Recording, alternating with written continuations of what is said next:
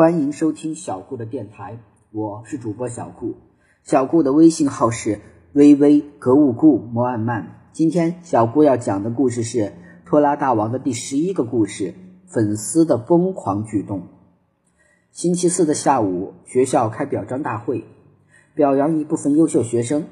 三五班有两位同学入选，米豆豆被评为学习之星，酷月被评为体育标兵。大部分同学对这样的结果不满意，他们认为体育标兵的称号应该属于胡小帅。班主任是这样解释的：胡小帅同学虽然球打得比酷月好，但三门功课有两门不及格，所以啊不能成为学习的榜样。对于这个解释，胡小帅的粉丝当然不认可。他们认为，既然是体育标兵，那当然要看体育了，和成绩有什么关系？因为这件事，胡小帅的粉丝和酷月的粉丝吵了起来。这个荣誉应该属于胡小帅。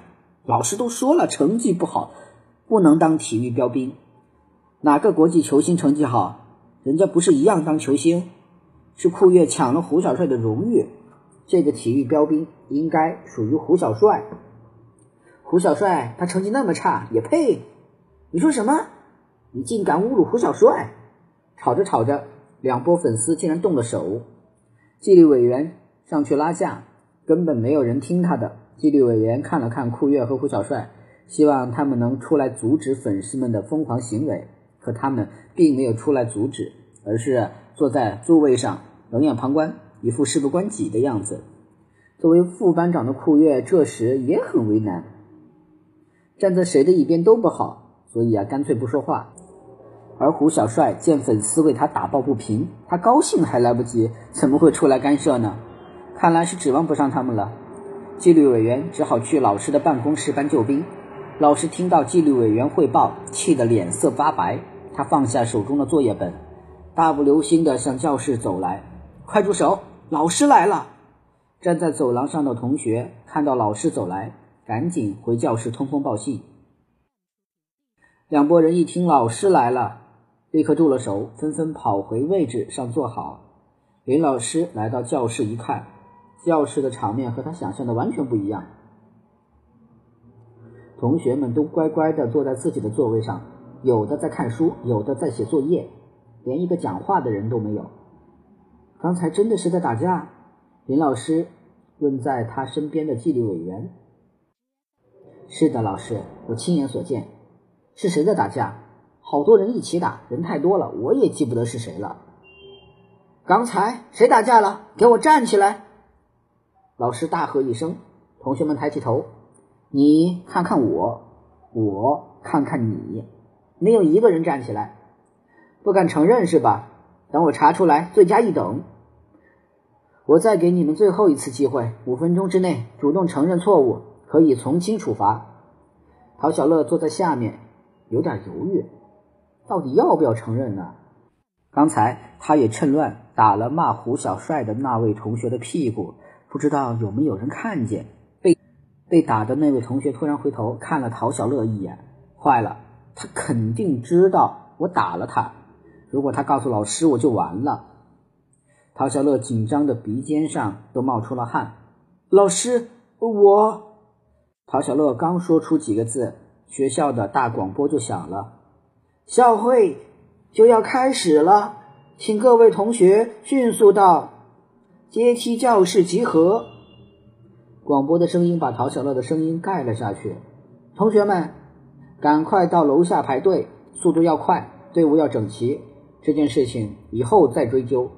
班主任说：“同学们三三两两的下楼，对班主任的叫喊声置之不理，就好像根本没有听到一样。好不容易都下了楼，排队又大费周折，队伍站得跟蛇一样，弯弯曲曲。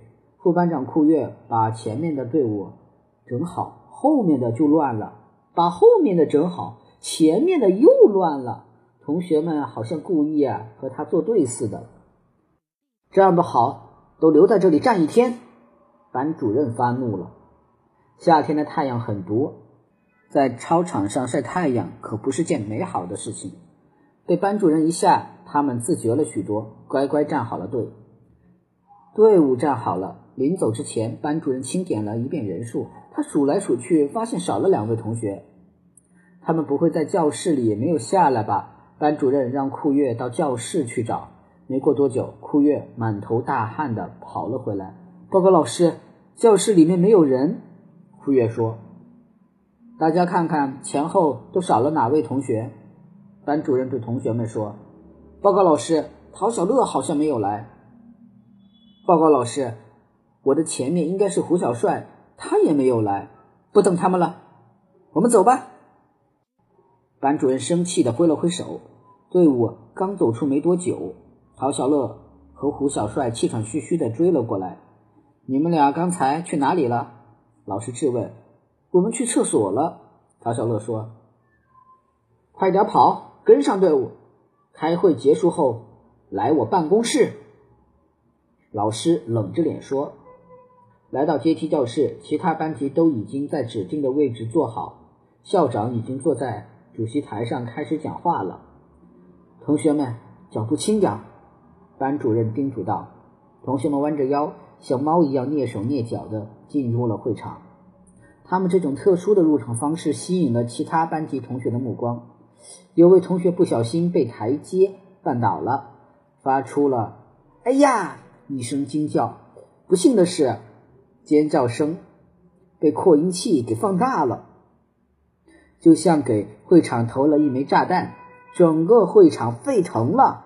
全班同学都回过头来看他们，校长的讲话也被迫中断了。班主任尴尬极了，他低下头，躲避着同事们的目光。会议刚结束，班主任就被校长叫去谈话。回到班里的时候，班主任满脸乌云，同学们知道暴风雨就要来了。拖拉大王的第十一个故事就到这里讲完了，希望大家能喜欢听小顾讲的故事。小顾会讲更多的故事让大家听的，谢谢大家的收听了。